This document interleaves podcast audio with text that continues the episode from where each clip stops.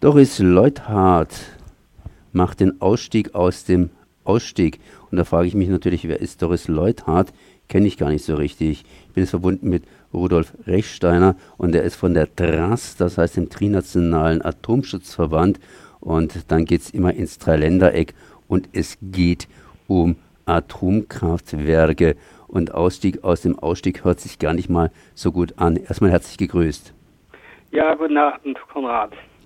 Was heißt es, Doris Leuthardt macht den Ausstieg aus dem Ausstieg? Klingt irgendwie nach Schweiz und, wie ich es vorhin schon ausgedrückt habe, nicht so ganz optimal.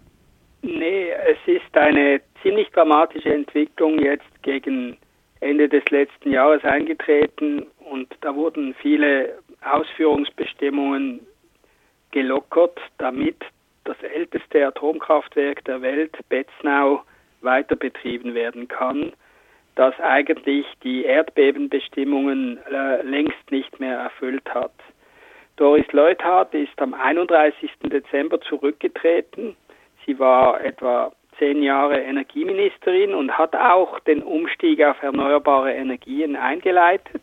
Das muss man ihr zugute halten. Sie kam ursprünglich aus der Atomindustrie, aber jetzt zum Schluss hat sie eigentlich äh, den Betrieb der Schweizer Atomkraftwerke möglicherweise um Jahrzehnte verlängert, indem äh, wichtige Sicherheitsbestimmungen äh, einfach äh, gelockert wurden und, und jetzt eigentlich keine klaren Abschaltkriterien mehr da sind. Ihr habt ja versucht, hier entsprechend juristisch gegen die Atomkraftwerke vorzugehen und inzwischen, wie du das ausgedrückt hast, sind die ganzen Sachen offen. Sprich, äh, da gibt es keinen Abschalttermin. Die könnten prinzipiell bis zum St. Nimmerleinstag laufen. Nur die Sicherheitskriterien müssten sie erfüllen, aber die werden inzwischen aufgeweicht. Ja, also der Deal bei der Volksabstimmung war ja, wir lassen sie so lange laufen, bis die geltenden Sicherheitsbestimmungen nicht mehr erfüllt werden können. Und nun haben wir festgestellt, dass eigentlich schon seit Fukushima die Sicherheitsbestimmungen gar nicht erfüllt sind. Das gab auch äh, die Stresstests aus Europa, zeigten das klar. Und nun äh, hat man eigentlich einen Wortbruch begangen, indem man sagt, ja, wir schließen jetzt doch nicht, sondern wir lockern die, die geltenden Vorschriften. Und wir haben ja immer noch einen, ein Rechtsverfahren gegen die Betreiber hängig. Und die das Rechtsverfahren bezieht sich natürlich auf den alten Zustand, als die Gesetze noch scharf waren.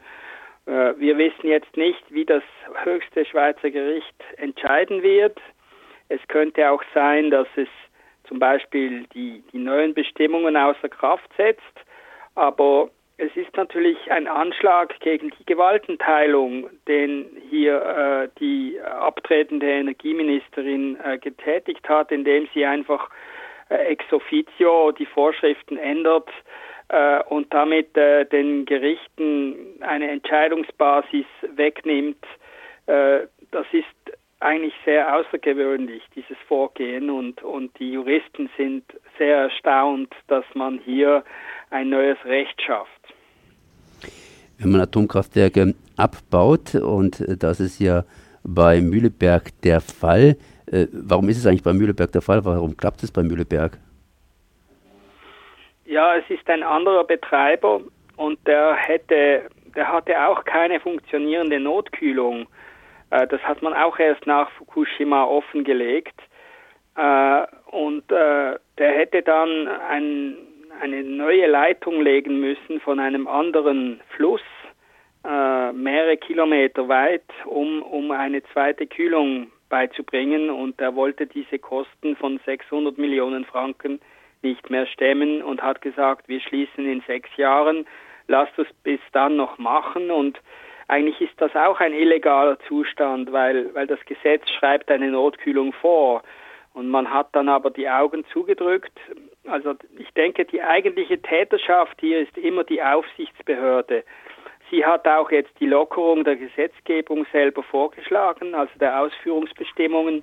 Wir haben eine Aufsichtsbehörde, die sich eine Parallelwelt geschaffen hat an eigenen Normen und die sich über alle Empfehlungen, auch internationale Empfehlungen hinwegsetzt und eigentlich macht, was sie will, außer Kontrolle aber äh, von den Behörden, also von der Regierung, äh, weiterhin unterstützt und gedeckt wird. Das ist äh, also ein sehr schlimmer Zustand und deshalb bin ich der Meinung, die deutsche Seite müsste hier mal genau hinschauen und vielleicht auch intervenieren, weil diese Werke stehen ja praktisch an der Grenze, wenige Kilometer entfernt. Und wenn da was passiert mit Südwestwind oder so, dann, dann sind auch Städte wie Stuttgart oder München äh, potenziell in Gefahr, weil ja die radioaktive Wolke äh, mit dem Wind dann äh, weit, weit fortgetragen werden kann. Das hört sich nicht gut an, wenn ein Schweizer hingeht und sagt, wir brauchen Hilfe aus dem Ausland, da die Schweiz schon immer schon ein bisschen eine Burg ist. Und äh, was kann man eigentlich jetzt innerschweizerisch machen? Wenn ich jetzt richtig verstanden habe, die Schweizer AKWs haben praktisch unbeschränkte Laufzeit, bis sie irgendwelche Sicherheitskriterien nicht mehr erfüllen. Äh, das ist einfach eine Altersfrage, da geht die Sicherheit immer ein bisschen flöten.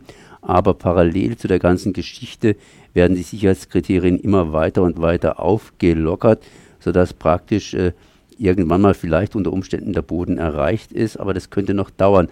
Und bis dahin äh, ist den Schweizern selbst die Hände gebunden. Ja, wir haben ja schon etwas fünf oder sechs Volksabstimmungen gehabt über die Schließung von Atomkraftwerken und die wurden eigentlich immer abgelehnt. Äh, die Leute vertrauen der Aufsichtsbehörde, die wissen eigentlich nicht, dass diese Behörde gleichgeschaltet ist und immer nur die Betreiber schützt statt die Bevölkerung. Äh, wir haben wirklich einen schlimmen Zustand in der Schweiz, weil, weil diese Leute einfach nicht den Mut haben, ein Werk mal zu schließen, auch nicht das älteste Atomkraftwerk der Welt.